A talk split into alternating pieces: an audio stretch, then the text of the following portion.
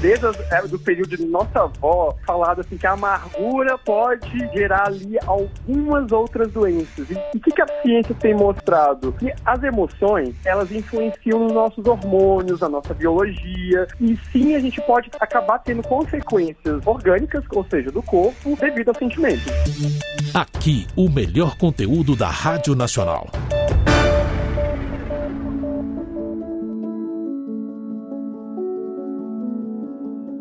Olá, minha gente, eu sou Adalto Gouveia e eu e a Márcia Dias tivemos uma ótima conversa com um psiquiatra, Luan Diego, sobre um assunto muito interessante. Sentimentos podem gerar doenças? Vale a pena ouvir. Curta lá.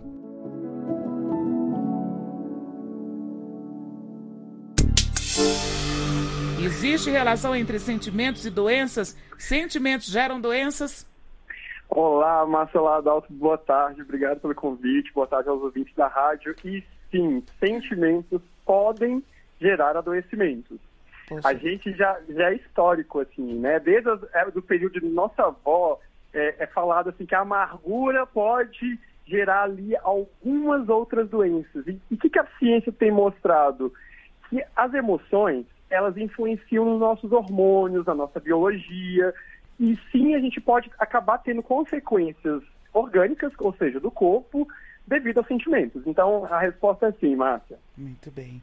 O doutor Luan, é, no dia a dia do ouvinte, né? Tem como a gente. Existe uma listagem? Diga assim, eu tenho raiva, se eu sentir isso, eu posso ser por causa. Até que eu disse o Adalto aqui, não fico com raiva, não. Ele disse que eu estou fazendo bullying com ele aqui. Porque ele ontem, eu vou, posso contar para o doutor Luan? Lógico. É, ontem a gente estava falando, até ontem a gente estava falando aqui sobre preços de ovos de Páscoa. Aí Eita. ele disse, pelo amor de Deus, os preços dos ovos de Páscoa estão chocando. Eu disse, tudo a ver. Ovos de chocar. Chocar ovos. Aí ele disse que eu estava fazendo bullying, doutor. O, o, como um, um, bom psiquiatra, o senhor vai me dar razão nessa hora, né? Eu te entendo. Eu, eu brinco que é, o, o, ovo de Páscoa e chocolate era algo para nos acalmar, já nos deixa ansiosos só de ver o preço, né? Olha aí. Olha isso, olha isso. E falando aí de sentimentos, Adalto, dúvidas que a gente tem aí, Sim, né? Eu, eu, eu pesquisei bastante porque é algo que está dentro do meu espectro de, de conhecimento. Sou professor também de educação física e é algo que a gente trabalha muito, né, é, o Luan? Porque como personal e tal, a gente, a gente além de dar aula, né, de para o corpo, a gente Sim. também serve de, de muito aquele aparato, vai ver naquele dia a pessoa não está bem, e aí começa a reclamar e tal, e a gente percebe também, Luan, que cai muito o rendimento. Então, Sim. por isso, essa associação me foi muito. É, eu gostei muito desse tema e gostaria que você explicasse para gente sobre isso, para o nosso ouvinte. Claro. Que essa, existe essa diferença, realmente acontece isso. É, o nosso corpo responde o que a mente, ou é a mente que responde o nosso corpo? Na verdade, os dois respondem para si, os dois geram hum. demandas, Adalto, porque, como você colocou, é, eu costumo dizer para os meus pacientes que o nosso corpo ele fala. Muitas vezes aquela dor de cabeça, aquela dor muscular, porque os músculos eles têm uma ligação muito intrínseca, muito próxima dos nossos, dos nossos neurônios e emoções. Então, é, obviamente, o que passa pelo meu cérebro, ali naquele circuito de neurônios pelo nosso corpo, influencia nos nossos ossos, nos nossos músculos. Então, até é comum eu receber é, pacientes da, de profissionais de educação física, quando ele fala, olha, essa dor, ela já pode ter ali não só uma origem, porque a, o estresse psíquico, as emoções podem gerar dor, e as emoções podem piorar uma dor existente. Então, yeah. É. hoje a gente sabe, Adalto, que pacientes que fazem quimioterapia, por exemplo, quando eles fazem algumas tarefas de relaxamento e até atividade física também, a quimioterapia é menos dolorosa. Ou seja, olha o poder das nossas emoções até para reduzir a própria dor. Então, o nosso corpo ele pode se expressar de várias formas, né? Sobre é, dores musculares, é, alterações no nosso estômago. Quem é muito comum a gente escutar as pessoas dizendo que antes de uma prova, de uma palestra, ou até de entrar ao vivo num programa, sentiu aquele mal-estar dor no estômago. Então, olha como o nosso corpo responde às nossas sensações, de medo, raiva, ansiedade. Olha só. É verdade. E você falando sobre a questão da educação física, eu estava também lendo, né? Porque a gente vai primeiro fazer um aparato de informações, buscar algumas informações até para né, a gente trazer essa entrevista de uma forma que o ouvinte fique muito claro. E aí, problemas no joelho, problemas nas pernas, dores nos pés, é, essas coisas aí que vêm de encontro, né, a, a questão da estrutura física. Tem, tô vendo aqui que tem um monte de situações aqui que podem gerar doença, né? Tô lendo aqui uma coisa, você pode me confirmar. Diga para mim, ó. Problemas nos joelhos, ego inflado, medo de mudanças, inflexibilidade. Essas coisas se confirmam, doutor? Olha, mas na verdade essas confirmações a gente, nós não temos. Hum. O que a ciência tem visto é, é difícil hoje a gente relacionar uma emoção específica, como a raiva, amargura, tristeza, a diretamente uma parte do nosso corpo. Sim. Porque nosso corpo é interligado, pode ser em qualquer região do nosso organismo. Então, hoje a ciência não consegue comprovar que um tipo de emoção gera um tipo de adoecimento. O que a gente tem conseguido comprovar é que quando o nosso corpo ele percebe uma alteração nas emoções, principalmente a principal emoção, no caso, é o estresse, porque concorda que raiva ou fúria, no nosso cérebro ele não sabe diferenciar raiva ou fúria sempre. Às vezes ele, ele recebe como estresse. É Ali gera substâncias inflamatórias que vão atingir algum órgão. Para algumas pessoas, aquilo pode atingir o estômago, para outras pessoas pode atingir uma dor no pescoço. Então, como cada pessoa vai expressar o, ali uma emoção no corpo, depende de cada pessoa. Então, a gente não, não tem comprovado ainda que por exemplo, igual você colocou, ego inflado vai ter problemas no joelho. A gente sabe que ego inflado é aquela pessoa que não consegue admitir o próprio erro. Então são pessoas mais rígidas e aquilo tende a acumular mais estresse. E esse estresse pode gerar dores. Olha. Se é no joelho, a gente não tem essa confirmação, mas vai ter dor em algum lugar, talvez. Uhum. Eu quero aumentar esse, essa nossa conversa dizendo, é, dando um exemplo aqui que é muito claro como você fala. No, na minha área, na preparação física, é, quando eu chego com a primeira vez, né, o Luan, que a gente vai atender um cliente, a pessoa Sim. fala: Olha, eu quero emagrecer a minha perna porque ela é muito gorda. Uhum. Aí eu fico pensando, será, qual é o exercício que eu vou dar para essa pessoa para ela emagrecer a perna. Na verdade, não existe, né?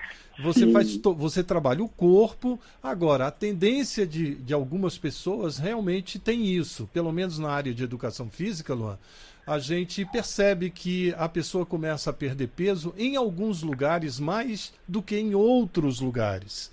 Então, eh, a pergunta para você é o seguinte: é, usando o que você disse sobre as, as, dores e tal, nós temos um músculo no pescoço, chama, um, o nome é horroroso, esternocleidomastoideo, mas é aquela, aquele, é, só para o ouvinte entender, aquele, aquele a, atrás do pescoço ali, quando você pega, aquilo que a gente chama, na verdade, né, de o músculo da tensão a pessoa quando está com uma tensão enorme, esse músculo dói muito.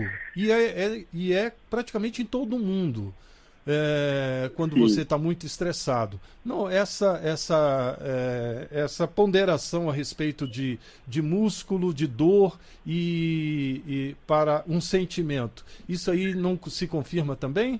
Se confirma, sim, Adalto. Até porque esse músculo aí, quando você falou, eu fui tentar relembrar minhas aulas de anatomia. Aí você explicou pra gente. E esse músculo, dessa região, principalmente, e mais nas próximas nossas costas, pescoço, ele, ele tende a ser um dos músculos mais afetados que a gente observa ali, que talvez você observa também na psicossomática, né? Que é o uhum. estresse. E quando a gente avalia até é, o processo de o músculo, quanto mais inflamado, mais chance ele tem de inflamar no futuro.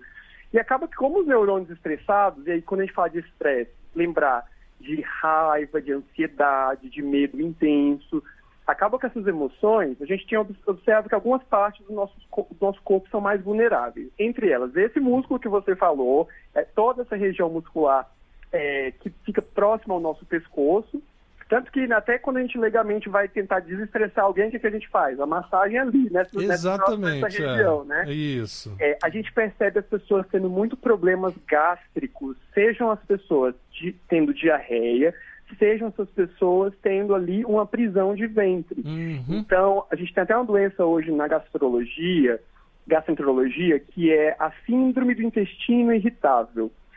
E a gente tem estudado a relação dos sentimentos de medo, ansiedade e angústia principalmente esses e outros adoecimentos psíquicos, na piora do intestino irritável.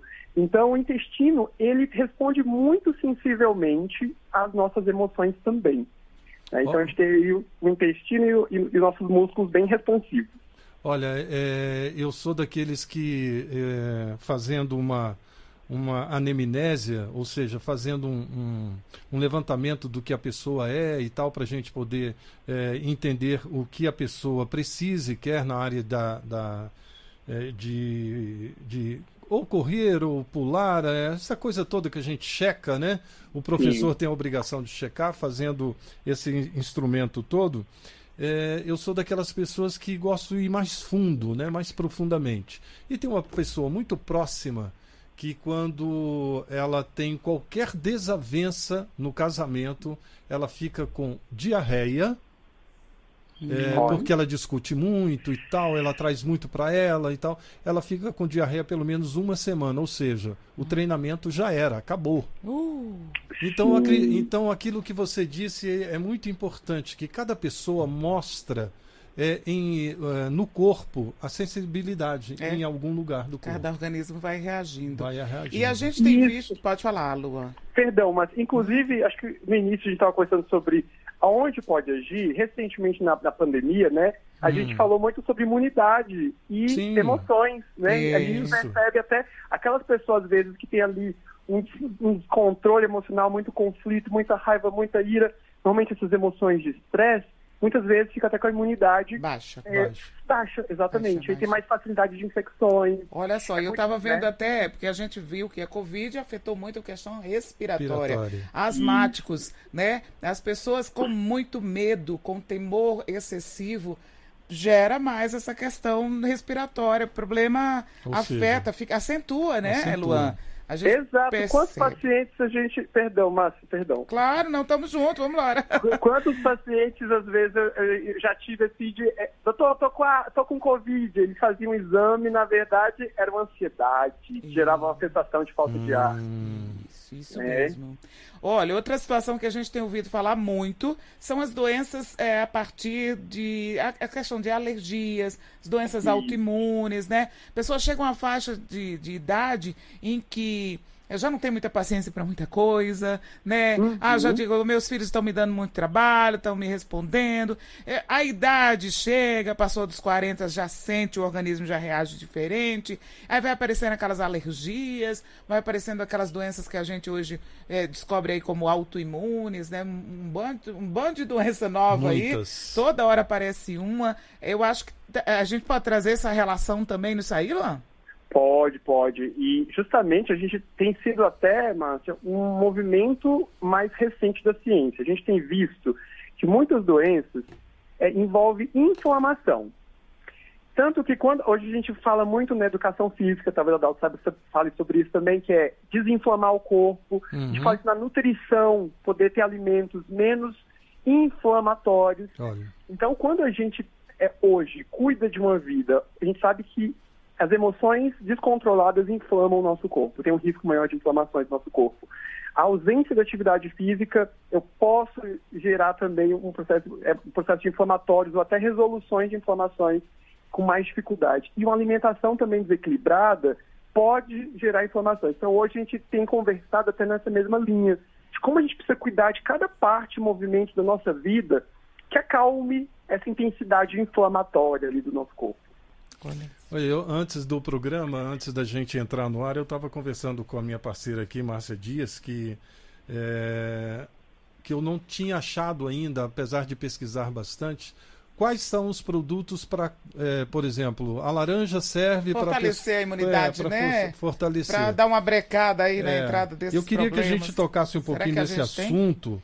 porque é, é bem importante para o nosso ouvinte, para todos nós é, essa relação que você acabou de colocar entre a alimentação e para as pessoas que estão estressadas, estão nervosas e tal. A gente ainda não chegou nesse nível, né, Luan? De é um preventivo. um tá preventivo, tá por exemplo. Essa senhora que eu acabei de dizer para você que quando ela tem um problema no casamento, ela é, fica com diarreia.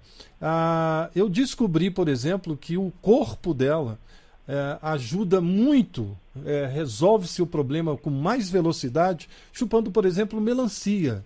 É uma, é um, é, é, uma, é uma fruta que tem. Posso falar que fruta? Fruta? É, fruta, né? é fruta. É, passei aqui Prazer. desapercebido. É, que tem muita água e isso, ou seja, beba bastante água também. A gente consegue hoje relacionar é, qual o alimento que faz bem para, para, por exemplo, uma pessoa muito nervosa? Isso, isso é muito importante, é, Adalto, porque você falou da melancia.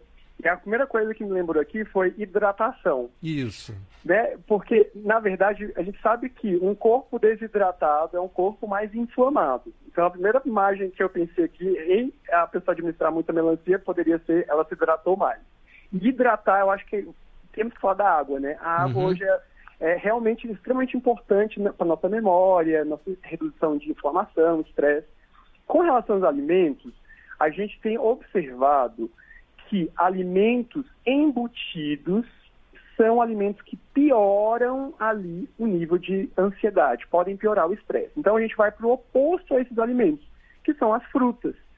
A gente não tem ainda frutas específicas, talvez um nutricionista que pesquisa a área consiga até trazer mais dados sobre isso, mas especificamente uma fruta, a gente ainda não tem dados muito concretos. Mas algumas frutas já chamam a atenção como as frutas que têm muita vitamina C, Adalto. Hum. Por quê? Porque a vitamina C, ela é, faz parte de um processo de redução de radicais livres e quando a gente reduz, eh, radicais livres são substâncias que deixam a gente mais inflamado, né? E isso. quando a gente reduz isso, a gente pode melhorar isso, o estresse. E o estresse é a inflamação. Então, ter alimentos com muitas frutas como laranja, acerola, é, hoje tem uma fruta muito famosa do momento, a pitaia, muito boa também. Então a gente tem visto que esses alimentos ricos em vitamina C, eles auxiliam diretamente nesse processo de redução do estresse, ansiedade e até insônia em alguns casos. Muito bom. Muito bom ouvir você falar isso.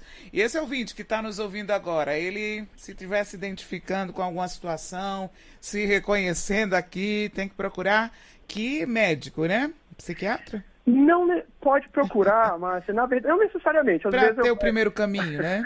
o primeiro caminho eu sempre considero muito importante um bom clínico médico, um médico de família, Sim. porque vai fazer uma avaliação até sem, um, sem muito viés ali só para psiquiatria, mas vai olhar para o corpo como um todo.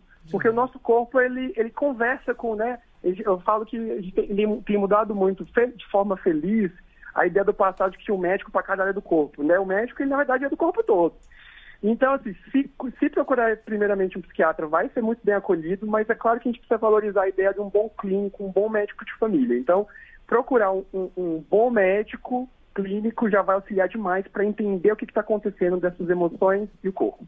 É, cada organismo é um organismo, mas a gente sabe de situações aí que já são comprovadas, né? Obesidade, hum. né? A gente sabe que tem uma questão do medo, da insegurança, das pessoas não conseguirem, às vezes, realizar, e, colocam toda a sua força, sua intensidade na alimentação, da alimentação, a pessoa chega à obesidade, a gente tem câncer, né? Que aí, como você mesmo abriu a nossa entrevista aí falando da, das vovós, né? Que falava história de amargura, não guarda, não guarda rancor e tal. A gente sabe que se fala muito e os médicos mesmo relatam sentimentos, ressentimentos profundos, podem gerar situações bem delicadas, né?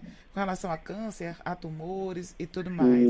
Então, não tem como a gente não falar nisso, até porque o nosso propósito é justamente que as pessoas possam se libertar do que as esteja aprisionando, né? É isso. boa, boa, Márcia. Eu acho que é o ponto isso. é esse, que as pessoas possam se libertar. Chega de carregar peso, né, Luan? Exatamente. Eu acho que construir sempre sensações leves, Márcia Dalto, é o caminho ali para o equilíbrio do bem-estar físico e emocional. É leveza, né? Nada que seja pesado. É isso, gente. principalmente. E principalmente quando for lixo. Lixo a gente chega a deixar e deixando, né? Gavetas Exato. a serem limpas, arrumadas, é sempre muito bom. E isso eu estou falando, gente, aqui na, nesse sentido figurado. Acho que o Luan está me entendendo. Claro, é, do jeito que a gente né? faz, né? do jeito que a gente faz com o nosso armário em casa, nossa gaveta das, das roupas e tudo, a gente fazer aqui dentro de nós, dentro do nosso coração. Essas gavetinhas que a gente às vezes vai fechando e ainda bota um cadeado. Uau. Uhum. Ih, meu Nossa. amigo, essas aí ficam para a eternidade, não pode, né? Até porque a gente não leva nada para outra fase da vida Né? Depois Exato. que vai ali para baixo, zerou. Então... Como diz a meditação, Márcia, a gente ah. fala muito sobre vamos viver o hoje, o aqui e o agora, como é importante. Como é importante. E buscar, né, se acertar aquelas rusgazinhas, aquelas coisas que ficaram, os Exato. pedidos de perdão, isso tudo é importante, gente. E nós estamos falando disso porque não ter, né, tudo isso solucionado pode, você está ouvindo aí, o psiquiatra está falando, a gente está reafirmando aqui, pode gerar sé uma série de doenças. Uhum. Então, vamos identificar o que, é que a gente está carregando aí, se alguma dessas doenças já está nos afetando, e olhar um pouquinho para trás e ver onde é que dá para a gente fazer essa limpeza. Qual é o tapete ali que está escondendo alguma coisa.